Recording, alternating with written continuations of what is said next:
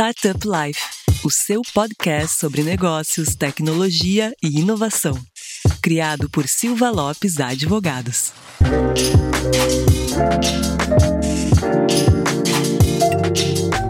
Fala galera, meu nome é Lion Lopes e está começando mais o Startup Life, o seu podcast sobre negócios, tecnologia e inovação.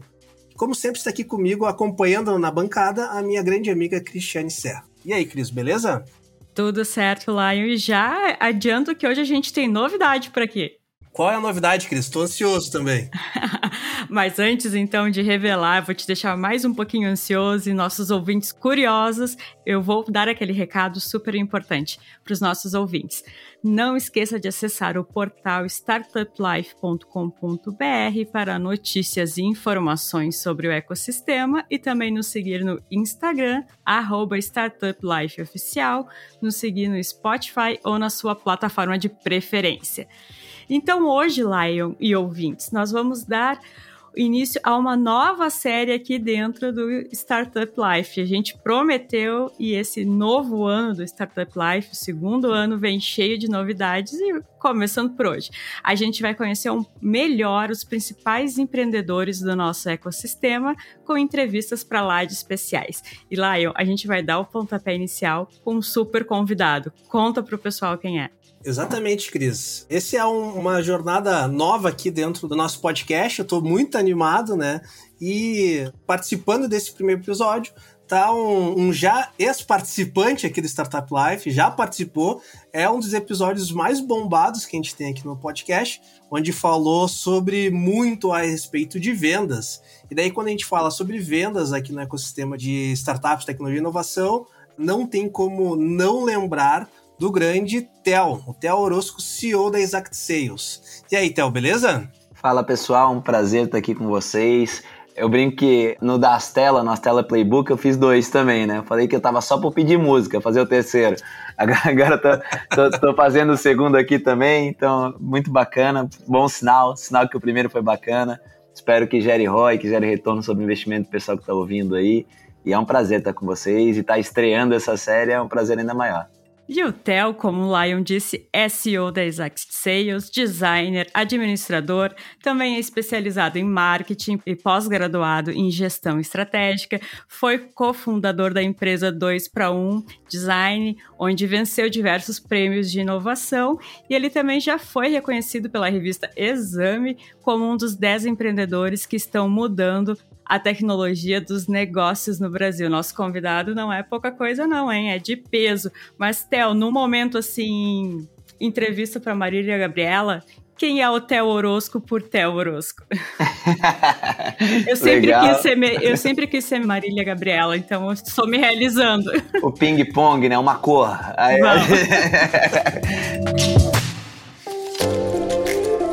Mas uh, muito legal, assim, acho que eu sou um cara que eu nunca pensei em ser empreendedor, isso é muito interessante, assim, nunca foi meu sonho. Meu sonho era ser jogador de futebol. É, joguei base, tentei, acabou que o futebol não quis que eu seguisse, é praticamente isso. Mas também fui um cara sempre que gostou muito de conviver, de pessoas, sempre fui um cara muito humano, um cara que gosta muito do convívio, gosto muito de inovação, gosto muito de pensar diferente, gosto muito de resolver problemas, sempre gostei sempre tive um papel de liderança nos times onde eu joguei. Eu acho que isso me conduziu quase que organicamente para uma, uma jornada empreendedora. Na minha família, eu brinca, a minha mãe brincava que se a gente montasse uma chapelaria, as pessoas nasciam sem cabeça, né? Porque assim, toda a minha família que tentou ter um negócio não deu certo.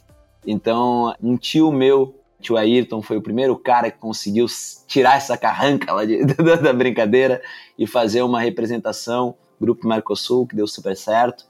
E aí eu fui o segundo aí que veio nessa, nessa jornada e acabei entrando nela muito cedo, cerca de, eu devia ter 20 anos, algo do tipo. Sempre fui um cara muito muito obstinado, muito saí de casa cedo, me negava a depender dos meus pais, então passava um mês inteiro à base de miojo, alguma coisa assim, para não ter orgulho de ir lá pedir alguma coisa, então sempre fui alguém muito nessa linha. E sempre fui um cara que gostou mais de fazer do que falar. Apesar, hoje falo muito, gosto de compartilhar, porque compartilharam muito comigo. Eu acho que é um retorno, um give back. Mas sempre fui muito mais de fazer, sempre fui muito mais um cara mão na massa, um cara que gosta de estar tá no meio, gosta de estar tá vendendo, gosta de estar tá ligando, prospectando, eu gosto de estar tá me sentindo muito útil. E talvez foi um, um dos grandes desafios da minha carreira foi justamente esse, essas transições de carreira ao longo da minha carreira que eu tive que ir fazendo para me entender em papéis diferentes desse papel operacional. Mas aí tem pano para manga para caramba aí pra gente conversar. Mas isso aí, sou um apaixonado pela minha esposa, pai do Dom e da Lola, que são meus cachorros, filho orgulhoso do Luiz Antônio e da Cleonice, apaixonado por futebol e por futebol, então tenho, a gente às vezes passa do lado profissional, tem um lado pessoal, amo meus amigos, tenho grupos de mais de 20 anos de amizade, e é isso, acho que o equilíbrio é a base de tudo. Então, fazendo uma pergunta aqui, tu começou falando que tu era um exímio jogador de futebol. Não, o exímio foi por tua conta. e quem te segue no Instagram já percebeu que tu compartilha algumas fotos aí de quando tu jogava na, nas categorias de base e tudo mais. Conta um pouquinho aí como que foi essa trajetória de sair, né, de deixar de ser um, um promissor jogador de futebol e começar a querer empreender. Onde que tu virou essa chave aí? Acho que eu, o futebol perdeu um ótimo empreendedor, né? Então, assim, eu, no, no, futebol eu, eu, tinha meu destaque, joguei, ganhei todos os maiores campeonatos de futebol de salão aqui da minha, do meu estado, joguei pela seleção da minha cidade, enfim, mas era um cara sempre muito dedicado. Eu acho que eu tinha um, um, um espírito muito de líder. Eu estava conversando com o meu primeiro treinador esses dias e ele estava dizendo: Nossa, quando você chegou, eu comecei com seis anos futebol. Quando eu, quando eu cheguei, ele falou: parecia um robozinho, mas tu era o cara mais dedicado que tinha. E eu fui perdendo essa dedicação aos poucos no futebol, porque eu sou um cara que eu me dedico muito quando eu tenho um.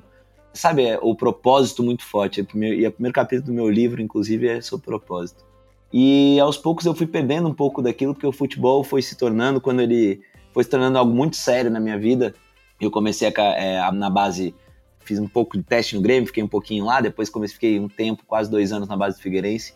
E aí aquilo começou a ficar chato, no sentido de não era mais um hobby. E aí, como profissão, eu comecei a desengajar também, assim. Então, eu comecei a ver que aquilo não exigia o que eu gostava, que era eu gostava muito de solucionar problemas, eu gostava muito de então é, aquele desafio não me encantava mais tanto. E aí eu acabei largando, acabei desengajando, larguei. Quem acha que vida de jogador é uma vida fácil, tá muito enganado. É uma vida difícil pra caramba. E eu não tava né? Quem chega é uma porcentagem muito baixa de pessoas que chegam à glória no futebol. Tenho amigos, Guilherme Siqueira, Felipe Luiz, então assim, que chegaram, mas é uma minoria absoluta de todo mundo que eu conheci dentro do futebol. E aí eu vendo isso, eu sempre fui um cara que eu tinha uma família de classe média, estudei em bons colégios, até porque joguei por esses colégios também, futsal. E eu vendo isso, eu falei, cara, não é isso que eu quero para minha vida. E eu comecei a fazer faculdade. Então eu entrei na faculdade de design, e em paralelo, a faculdade de design teve um, uma greve, era pública, eu comecei a faculdade particular de administração. Me apaixonei por administração e vi uma sinergia enorme entre as duas coisas. Eu via que o designer era um solucionador de problema, um cara que tinha que ter muita empatia, que tinha que conseguir desenhar os fluxos e entender muito bem o que, que ele tinha que fazer e, e tinha que entender que menos era mais. Então, assim, era uma coisa que sempre ficou muito enraizado para mim. E aí eu via que, que, cara, o marketing, a administração e o design eram coisas que andavam muito juntas. Eram conceitos que faziam muito sentido num novo mundo, vamos dizer assim, que eu estava enxergando. E isso me deu um diferencial muito grande. Então, aonde fiz a transição foi que durante a faculdade eu comecei a eu basicamente achei uma dupla muito boa para mim, que era o Rodrigo o que era um cara conceituador pra caramba. Então ele desenhava demais. E eu era um cara que tinha ótimas ideias vendia muito bem as coisas, brifava muito bem ele e fazia pesquisa muito bem. Então, o que, que a gente fazia muito bem? Eu, a gente se complementava. Eu fazia muito bem a pesquisa, brifava o que, que era a ideia desse produto inovador, ele conceituava, preparava para a produção e aí eu ia conseguir vender lá na ponta e a gente ganhou alguns concursos ainda na faculdade. Então, ganhamos, por exemplo, o Prêmio Ideia Brasil, que é considerado o Oscar do design brasileiro. E como ganhamos junto, o Hip ele já trabalhava. O design ele é muito mais aberto, hoje ele está um pouco diferente, mas naquela época ele era muito mais aberto para esse cara, que era o conceituador que desenhava muito, não para o outro cara. Então eu não imaginava uma carreira dentro do design para mim, porque eu não era um grande desenhista. Só que o Hip trabalhava numa empresa chamada Tipo D, de Brasília, que tinha um braço em Florianópolis. E ele, o Alexandre Turosi a Elisa Strobel e o José Serafim, se eu não me engano eram cinco, eles estavam saindo dessa empresa e montando uma nova empresa. E aí o, o Rodrigo, o Hip, me chamou para ir conversar com eles um dia e para montar essa empresa junto, porque ele falou: olha, eu acho que teu perfil é a gente tá precisando. E aí eu comecei com pessoas muito talentosas, uma empresa chamada 2 para 1. 2 para 1 foi um nome que a gente pensou a partir de uma coisa que eu comecei a conversar com eles, que eu enxergava e era muito sinérgico aquilo que a gente estava, o nosso propósito. A gente enxergava o design de uma maneira muito mais ampla, 2 para 1 uma escala de ampliação. Então assim, a gente enxergava o design como algo que poderia sair desde o, de pesquisas de mercado até a preparação para produção. E a gente trabalhou assim durante o tempo de 2 para 1. A gente se diferenciou assim. Então a gente trabalhou com Pepsi, com Unilever, Procter Gamble, e foi muito rápido. Ganhamos o maior prêmio de design automotivo no mundo, Salão Automóvel de Detroit. Ganhamos o prêmio Ideia, que a gente tinha ganhado na categoria estudante antes. Ganhamos, se eu não me engano, foi sete vezes o prêmio Ideia, que é o Oscar do design brasileiro.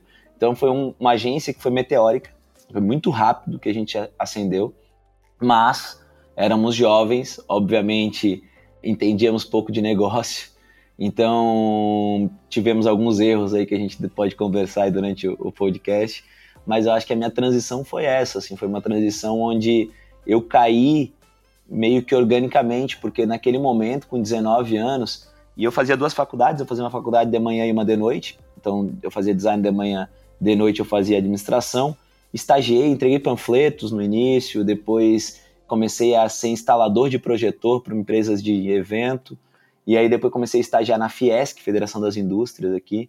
Saí de lá porque não aguentava, porque eu fazia três turnos. Então eu não tinha muita. Sabe, eu estava num momento que eu podia arriscar, então eu, eu via o empreendedorismo mais como uma brincadeira no início da 2 para 1 do que qualquer outra coisa. E a gente até brincava, no início da 2 para 1, assim, qualquer coisa era projeto pra gente, né? Então a gente brincava assim, uma vez a gente estava na nossa sala e estava na Pindaíba, porque o serviço ele te traz uma. Tem um mês que você estoura no outro mês, Sim. às vezes, você não tem projeto, sabe? Então é uma coisa que. E aí entrou uma vez na nossa sala uma pessoa e falou assim: aqui que é um estúdio de Pilates, a gente se olhou um pro outro, um já tava no Google, como dar aula de Pilates. e a gente, assim, foi, é, é, foi assim que a gente começou, e trazendo estagiários, e, e foi muito bacana esse momento. Eu sou extremamente agradecido, a, principalmente a três pessoas que viveram mais essa jornada comigo, foi o Hip, o Alexandre Turosi e a Elisa, principalmente o Alexandre Turosi, que foi alguém que continuou essa jornada e que eu admiro demais e está à frente da 2 para 1 hoje, fazendo sucesso extremo. Hoje a 2 para 1 fabrica produtos próprios. Tem, por exemplo, pneu de carrinho de mão, que por processo de fabricação, olha como o 2 para 1 faz sentido, né? Por ter feito uma boa pesquisa, por lá na ponta saber de processo produtivo, é um pneu de carrinho de mão que não fura e que sai 30% mais barato, que está no mundo inteiro hoje, provavelmente vai substituir, não vai ter mais o pneu antigo. E aí isso é uma patente mundial dele, que tá no mundo inteiro, é bombando e é um cara genial que eu admiro demais.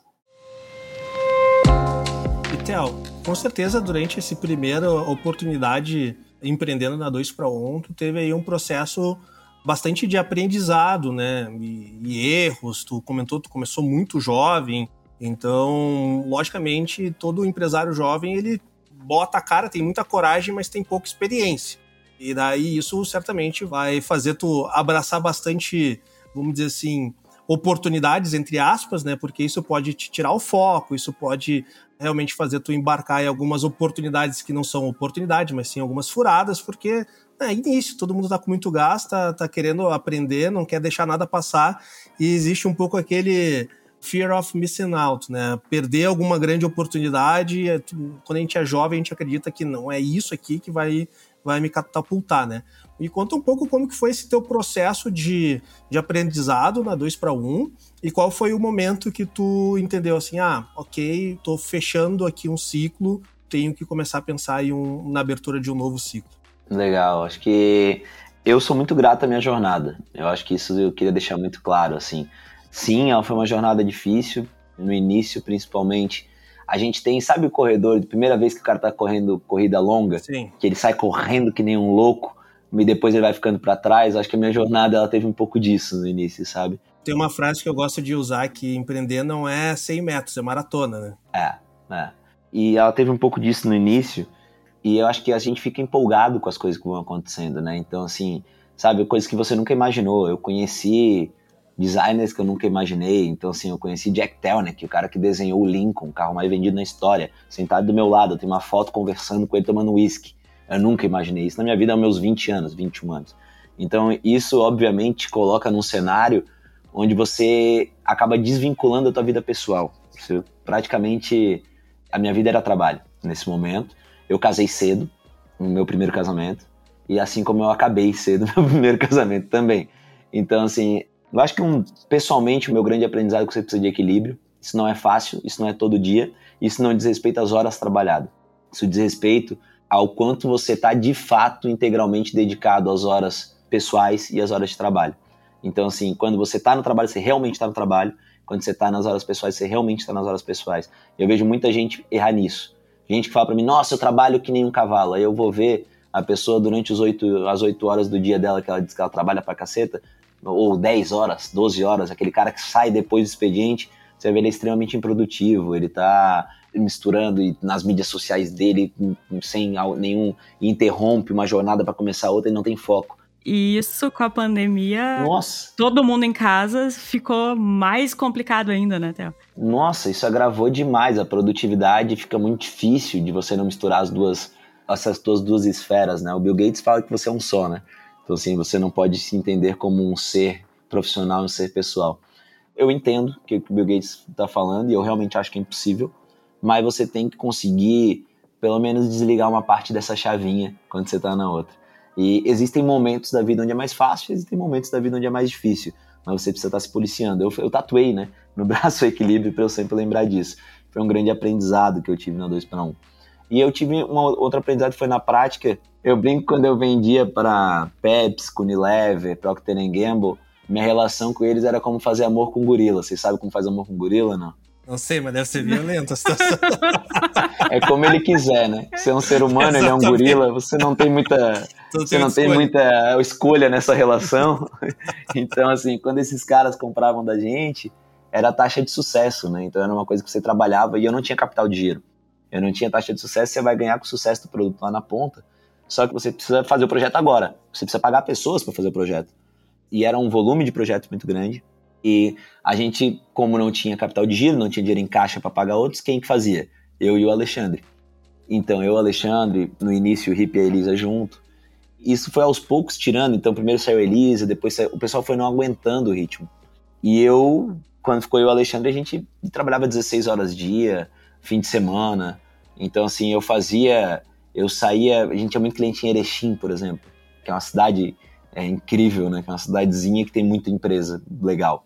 E aí eu saía, às vezes, de Florianópolis para ir para Erechim de madrugada para voltar na outra madrugada para fazer uma reunião. Então, são nove horas de viagem, sabe?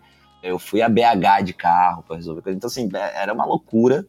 E eu acho que a gente tem uma coisa que é a nossa mente, ela é conduzida por uma coisa que é o nosso corpo, né? Então, assim, é, e não adianta a tua mente estar tá querendo fazer muita coisa se o teu corpo não deixar. Então, no final da história, eu fui parar no hospital, tive problemas intestinais crônicos, comecei a perder força, ficar sem força, etc. E fui parar no hospital para entender o que estava acontecendo.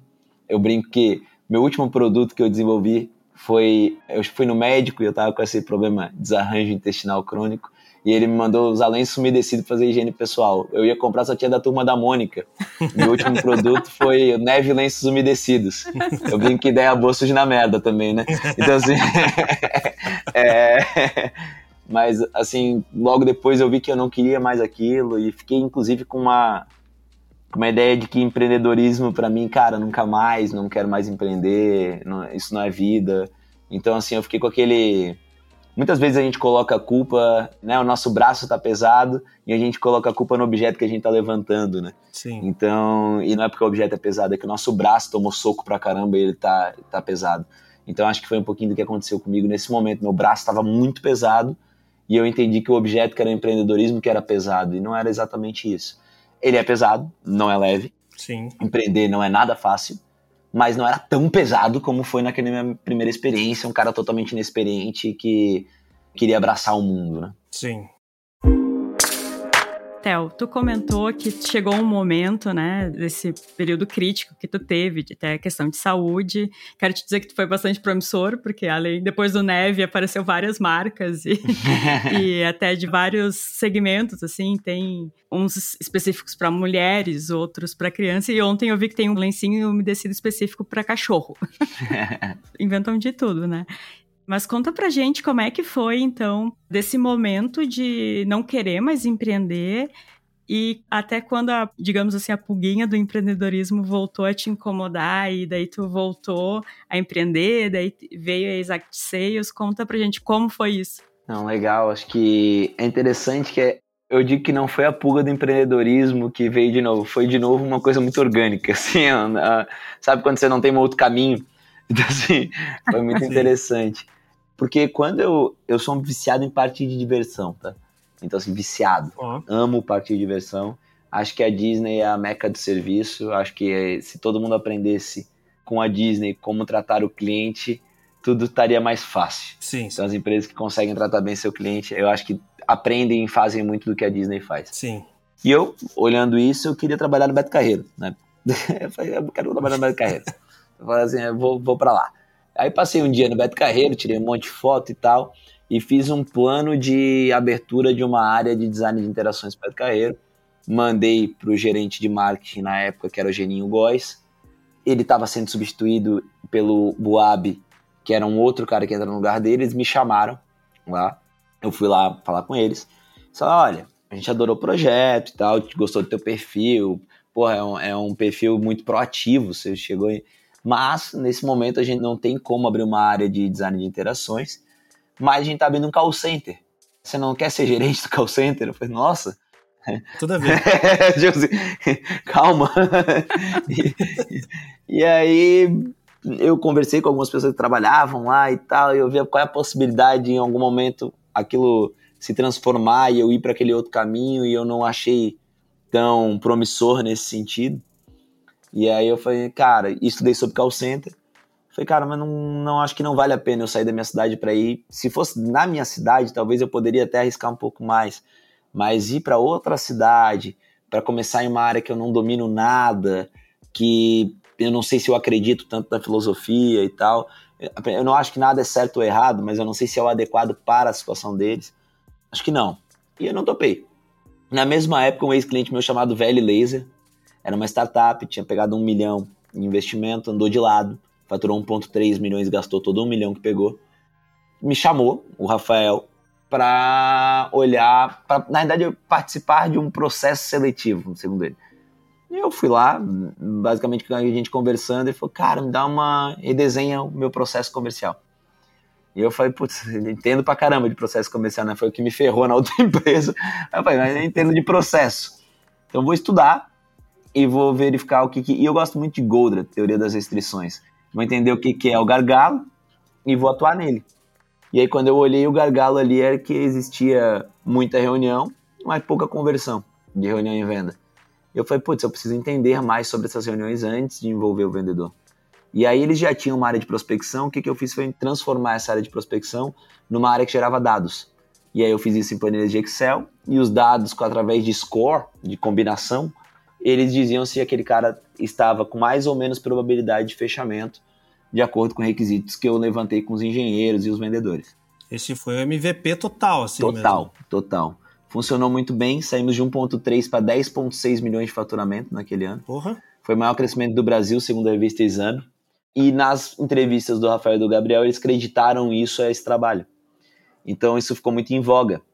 E o, o, fundo de investimento, que era o Criatec, que investia neles, me chamou para fazer isso em outra empresa do fundo, para ver o que que. E aí eu fui na Nanovetores. A Nanovetores foi algo muito similar, mas o grande gargalo deles eu resolvia com a mesma ferramenta, mas o gargalo deles era que eles queriam oferecer a farmácia inteira para quem tinha dor de cabeça. Então eles queriam mostrar nanotecnologia, você pode muita coisa. É, botar numa roupa e dizer assim, olha, se tomar um tiro, ele ministra o remédio na hora, se tiver nanotecnologia. Eles conseguem fazer isso. Eles conseguem tirar uma porcentagem gigante da celulite feminina só botando uma calça.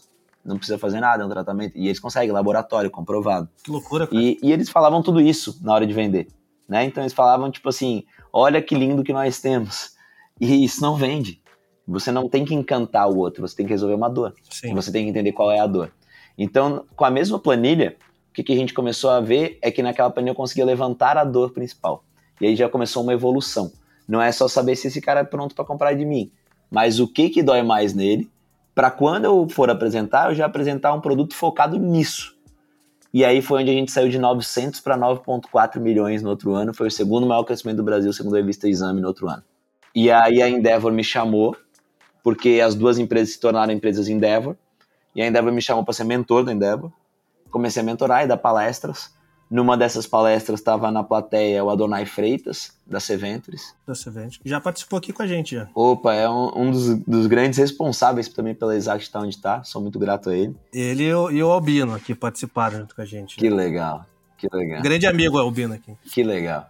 E, cara, naquele momento, assim, o Adonai participou da apresentação e eu tava começando a entender que eu ia ter que ter uma empresa, sabe? Isso tu fazia como, como consultoria, assim, Total, então. total, em planilhas. Os caras chegavam, te contratavam, tu davam uma entrega para ele, tu deixava a planilha para eles ou como total. tu fazia isso? Eu construía ah, a planilha, eram umas seis planilhas que tinham import range pra cacete. Então, assim, era, era horrível. E aí... Era, era horrível, mas funcionava. Não, horrível porque, eu vou explicar. Obviamente, quando você tem uma planilha nessa complexidade, chega um momento que ela nem abre mais. então, assim, Sim. o que, que começou a acontecer é que elas não O computador abriam. pede arrego. É, claro, claro. É, o cara ia, o pré-vendedor, o prospectador ia abrir a planilha, tremia o lugar onde ele estava, né? Era uma coisa horrível.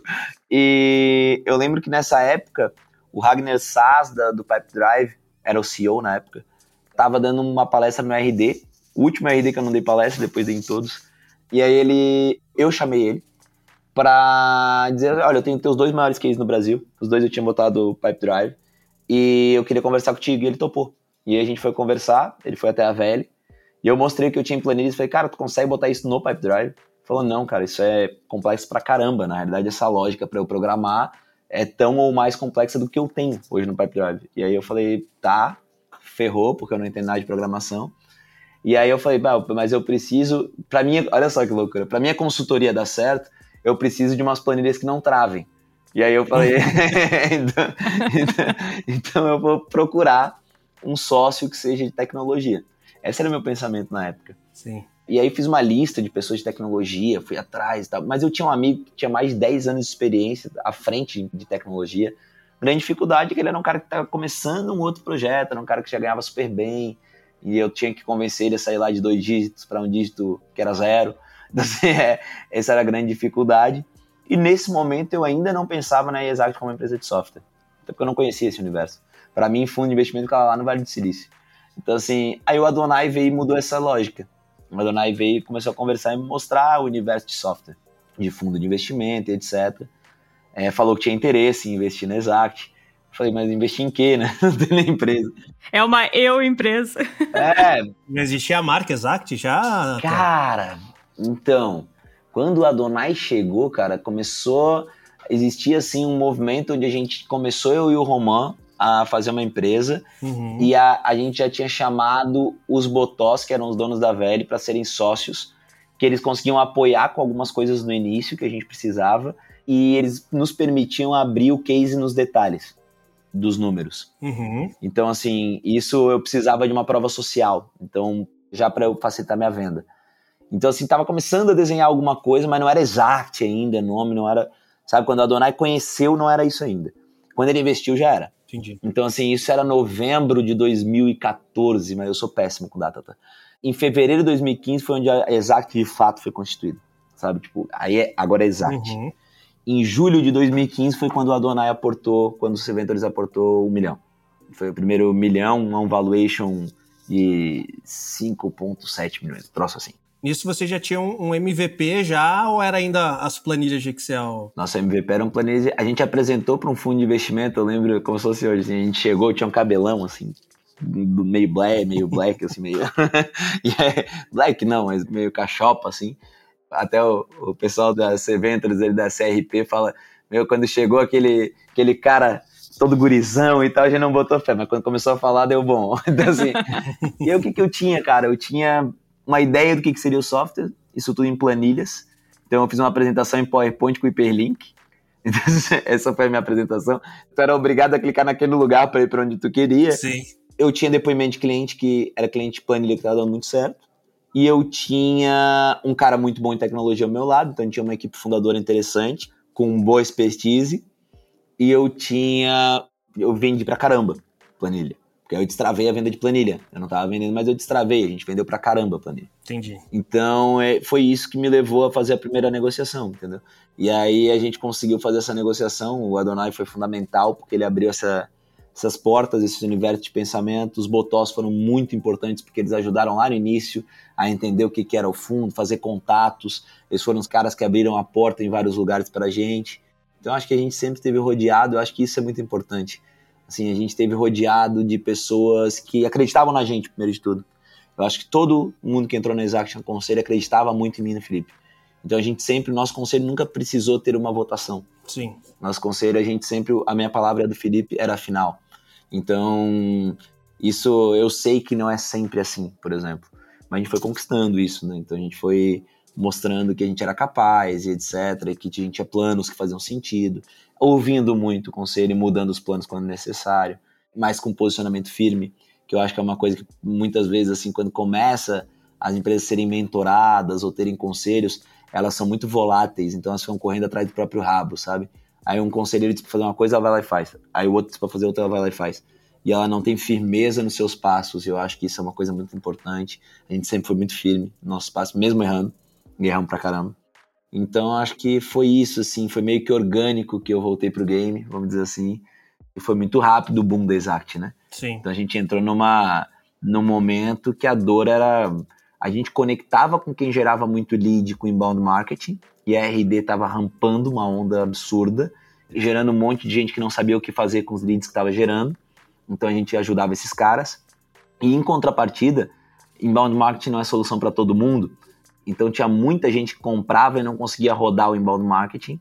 E aí a gente vinha como uma ferramenta para eles conseguirem dar eficiência no outbound marketing também. Então eu surfei duas ondas. Do cara que estava sendo churn da RD e do cara que estava dando certo na RD. Sim. Então assim, eu vim conectado com uma RD e isso me ajudou pra caramba, sabe? Tipo, e me ajudou em vários aspectos. Eu brinco com o Eric que eu falo assim, cara, se tu soubesse a importância que tu teve para Exact, né? Porque a RD, ela não só isso, ela abriu uma porta com os fundos de investimento, inclusive. Os fundos passaram a olhar diferente para a EdTech, para o nosso MarkTech. Então, assim, as portas estavam mais abertas. Os fundos que negaram a RD não queriam negar outra empresa como a RD. Sim. Então, assim, sabe, tipo, porque viam ela rampando e falaram, não, eu não vou perder outra RD, já perdi uma. Então, isso me ajudou pra caramba. Eu acho que o ecossistema é um pouco isso. Quando uma dá certo, o outro vem puxando. E eu acho que isso forma ecossistemas muito fortes e a gente foi super beneficiado por isso. Sem dúvida. É, aproveitando, assim, tu contou, muito legal essa tua jornada, né? Tu vê uma análise minha, assim, de fora, tu começou ali como empreendedor, daí voltou a ser consultor, né, e empreender por si só, e daí isso te arrastou novamente, a tu empreender no negócio, e daí nisso ele já te catapultou a ter que ter uma, uma interface com fundos, se preocupar ali com, com questão de governança, prestação de contas. E, cara, como que foi essa dinâmica, assim? Foi a tua primeira experiência, pelo que tu tá nos comentando, desse mercado de venture capital, né? A gente conhece aqui o, o Albino, o Adonai, são gente finíssima, são caras incríveis, e eu acho que eu falo, não tem sorte, né? Tu teve um, uma oportunidade gigantesca de ter tido essa primeira experiência com eles, e sem dúvida nenhuma isso facilita bastante essa jornada de aprendizado, mas sem dúvida também não é algo simples, né? Tu teve, tu falou assim, ah, eles confiavam, isso foi algo que foi sendo construído. Conta um pouco mais como que foi esse impacto, assim, de tu sair de uma planilha de Excel e agora tu tá com uma empresa que já tem um fundo, que já tem um fundo por detrás, e certamente isso tem uma pressão em cima de, cara, Estamos botando grana, isso daqui tem que rampar, isso daqui tem que escalar, isso daqui tem que crescer. Não deve ter sido fácil, né, Théo? Cara, é interessante, assim, porque. Primeiro, eu conto uma história no livro ali também, da minha primeira reunião com a Seventures. Porque o Adonai gostou muito e o Adonai me conduziu à primeira reunião. E eu cheguei com o head da Seventures e o head da Seventures ficou puto que o Adonai me levou direto, que meio que pulou ele. Então, assim, foi uma reunião horrível, horrível, assim, ó, de ele dizer Claro, hoje eu entendo muito mais. Na verdade, hoje ele é um cara, inclusive, que é meu amigo. Uhum. É, Mas naquele momento ele estava num momento de vida também que eu acho que era super complexo, então a gente nunca sabe o que está por trás das pessoas. Mas assim, ele ele falou de uma maneira muito indelicada para quem estava começando, por exemplo, assim: "Ah, tu acha que a tua empresa vale quanto?" Eu falei: "Cara, a gente fez o cálculo aqui, jogamos búzios, chamamos Mendiná, fluxo de caixa descontado, deu 8 milhões. Fontes, vozes da minha cabeça, né? é, exato. Aí ele falou, eu acho que não vale nenhum. Aí eu falei, cara, então a gente não tem nem por que estar tá conversando. Foi então, assim, quem veio atrás da gente foi vocês. Então eu acho que esse, esse ponto que assim, eu não tava. Não era uma coisa que eu falei assim, meu Deus, um fundo de investimento. Eu não falei isso. Sabe? Uhum. Eu falei assim, cara, se der, deu, se não der, não deu. E isso ajuda muito, tá? Claro, sim. Essa não necessidade disso acontecer. É claro que à medida que a coisa vai desenrolando, você vai ficando nervoso, você vai ficando. para quem nunca viveu aquilo ali. Mas no início eu tava meio assim, cara, tô ganhando dinheiro pra caramba. Eu tava ganhando muito dinheiro como consultor, muito dinheiro. Talvez sim. mais dinheiro do que. Eu demorei para tirar a mesma coisa que eu tava, tava tirando naquela época. E aí eu falei, cara, ok, bora lá. E aí isso me permitiu chegar e dizer assim, o Fiat me ligou, que é o o pica das galáxias do, do, fundo, me ligou e disse assim, e aí, como é que foi? Falei, cara, foi uma merda, foi pra no telefone. não quero, não vou trabalhar com esse cara, e eu tô bem assim, me deixa. assim.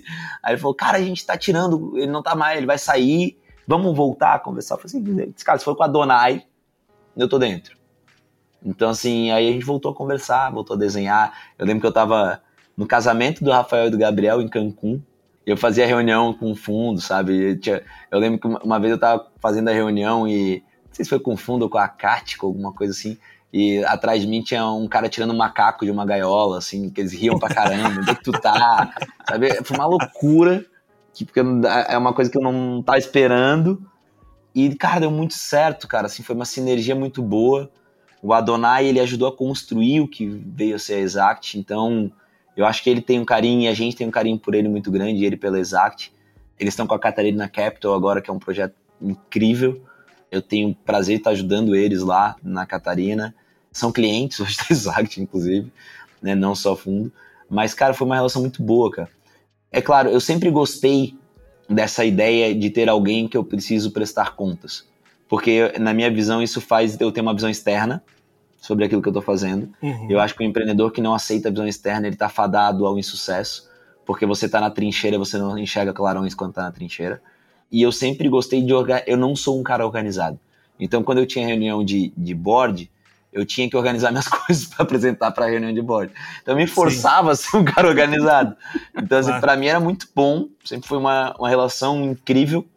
A gente teve um cara que era o Dalton, que era um cara que eu me lembro bem que ele era duro pra caramba, assim, que ele vinha junto com a Donai.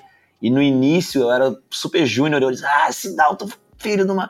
E depois é um dos caras que eu mais. Cara, ele foi muito importante pra gente, assim. Eu, eu falei, tá hoje na BR Supply.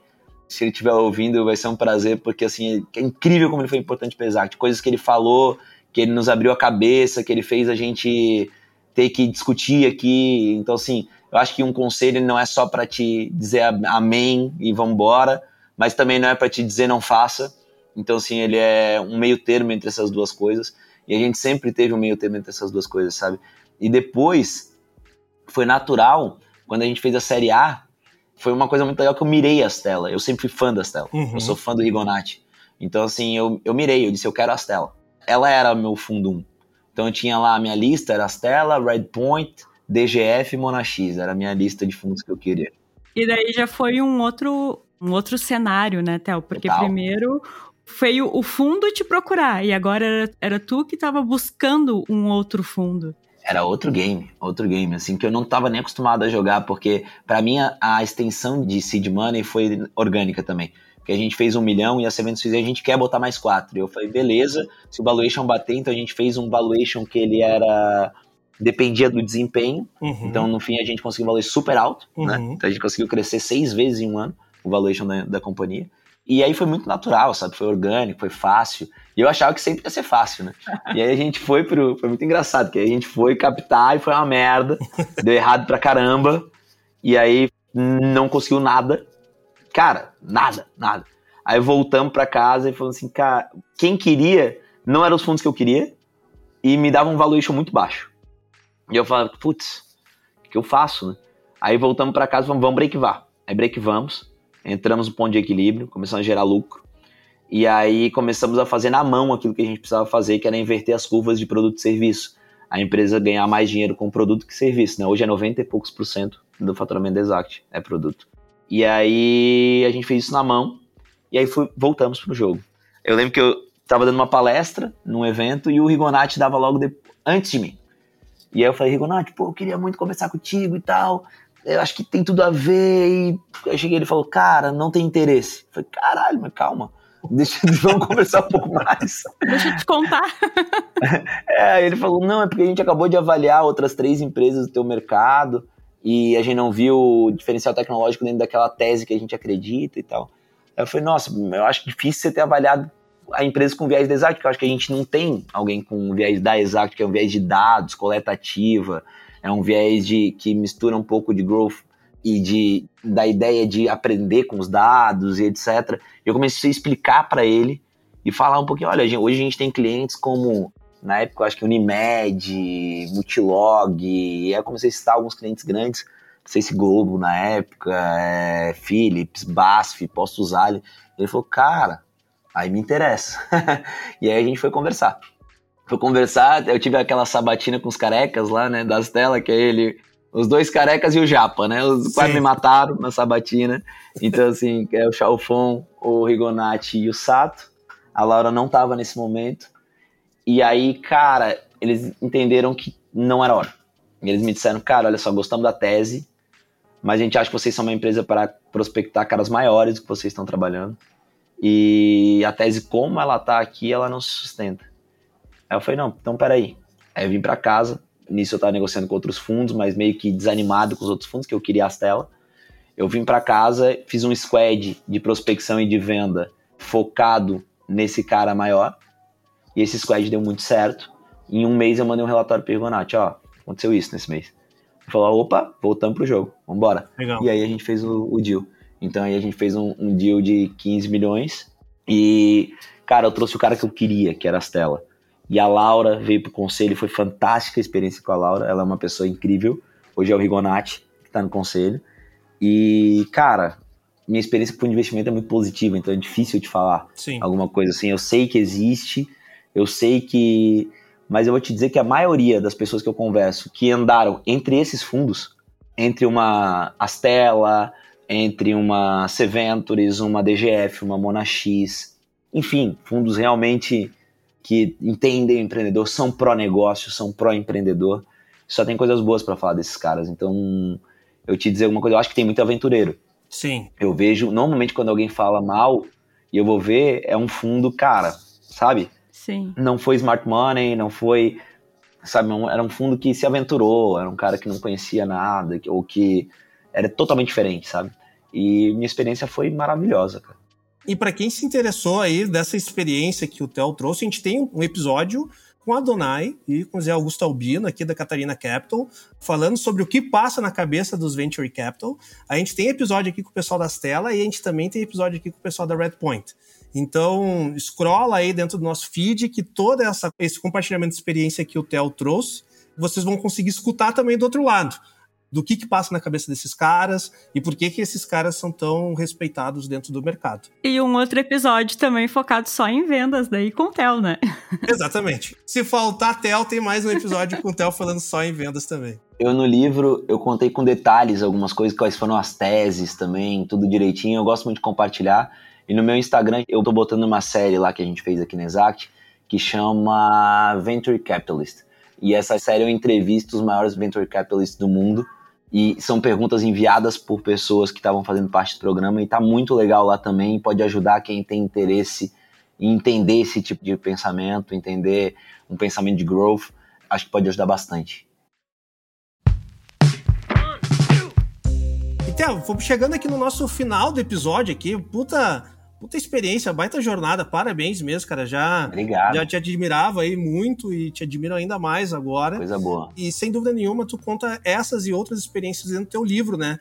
Conta aí pra galera um pouco de da onde surgiu a ideia desse livro, como que a galera, aonde compra, como que faz, pra gente ir no, pros nossos finalmente aqui do episódio. Cara, eu sempre gostei muito de compartilhar. Eu acho que compartilharam muito comigo, isso foi muito importante para mim.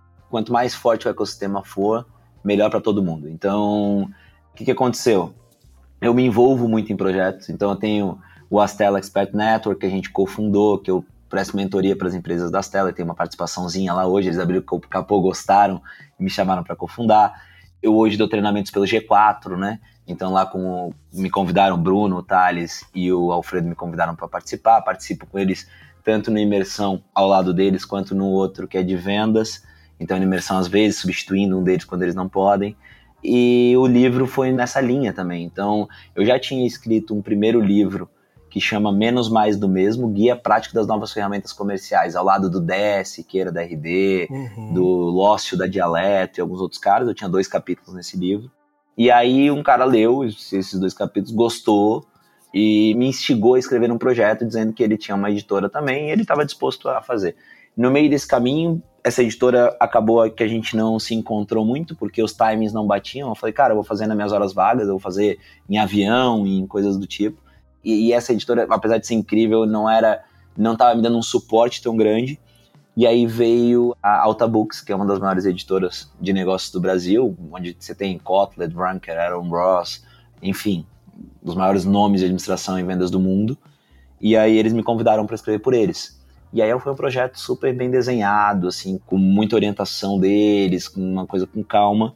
A gente não botou nenhum real de marketing no projeto, zero reais.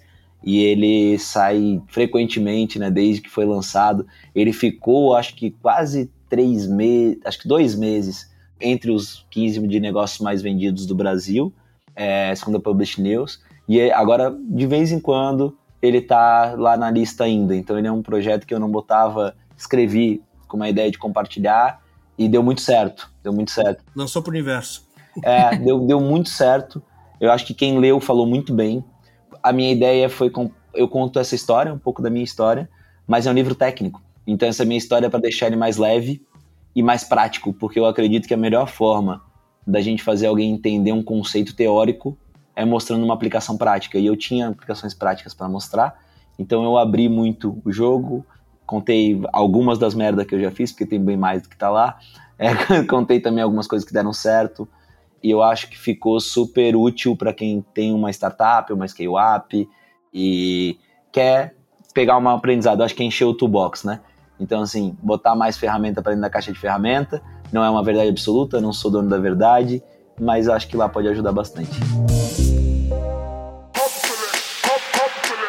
Maravilha, Theo. Vamos encerrando então o primeiro episódio aqui de análise de perfil, né, com o Theo da Exact Sales. Espero aí que nossa audiência tenha gostado. Sem dúvida gostou, porque foi uma baita história aqui. Theo, tu tem o dom aí de contar história, cara. Opa! é verdade. Eu fiquei grudado aqui no, no, teu depoimento, por assim dizer. Espero que a galera tenha gostado. Realmente, Theo, se tu quiser deixar aí teus recadinhos finais, perfil, Instagram, LinkedIn, eu deixo aberto aí. Agradeço mais uma vez por participar novamente aqui do nosso podcast e vamos organizar a tua terceira participação. Aí peço música. É, daí quando tu se apresentar, toca a tua música como trilha de fundo. Olha aí, ó. Gente, eu, eu deixar de mensagem, assim, acho que cuidado, empreendedorismo não é fácil, precisa de propósito, precisa de preparo, precisa de dedicação. Então não entre no empreendedorismo porque você não quer ter patrões, você vai ter muitos. Não entre no empreendedorismo porque você quer ficar rico, porque isso vai ser poucos que vão chegar lá. Entra no empreendedorismo porque você é apaixonado por uma ideia, entra no empreendedorismo porque você tem um propósito, entra no empreendedorismo porque algo te conduziu aquilo. Então acho que o grande ponto que eu queria deixar é que sempre que eu fui empreendedorismo foi orgânico, não foi algo que eu olhei. Por quê? Porque eu, eu sempre fui um cara muito atento às coisas que aconteceram na minha vida. E aí isso me gerou oportunidades, e me gerou oportunidade de desenvolver produto, desenvolver empresa, desenvolver conceitos, e isso me conduziu automaticamente à ideia de empreendedorismo. Então, acho que o grande inovador e o grande empreendedor é um cara atento e que vive tudo. Então, vivam, estejam atentos ao, que está vivendo, estejam atentos aos gargalos e não achem que vocês são tão geniais que vão ter uma ideia maravilhosa que amanhã vocês vão sair de uma garagem e ficar ricos, porque isso não vai acontecer. Então, espero que a, a jornada tenha inspirado novos empreendedores e não novos aventureiros. Então, essa é a, é a mensagem que eu queria deixar. Quem quiser me seguir, meu Instagram é Teorosco, LinkedIn Teorosco, tô postando um monte de coisa lá. Nunca fui das mídias sociais, mas tô começando a ser um pouquinho mais. E foi um prazer, gente. Obrigado, viu? Maravilha. E rola uns pagodes também de vez em quando nos opa, stories, né, cara? Opa, pagode, samba, futebol e ce... cerveja eu tô parando agora pra se emagrecer. A pandemia me prejudicou um pouco, mas... Todos nós. Gente, obrigado, viu? Foi um prazerzaço. Valeu, pessoal. Um abraço. Até o próximo episódio. Tchau.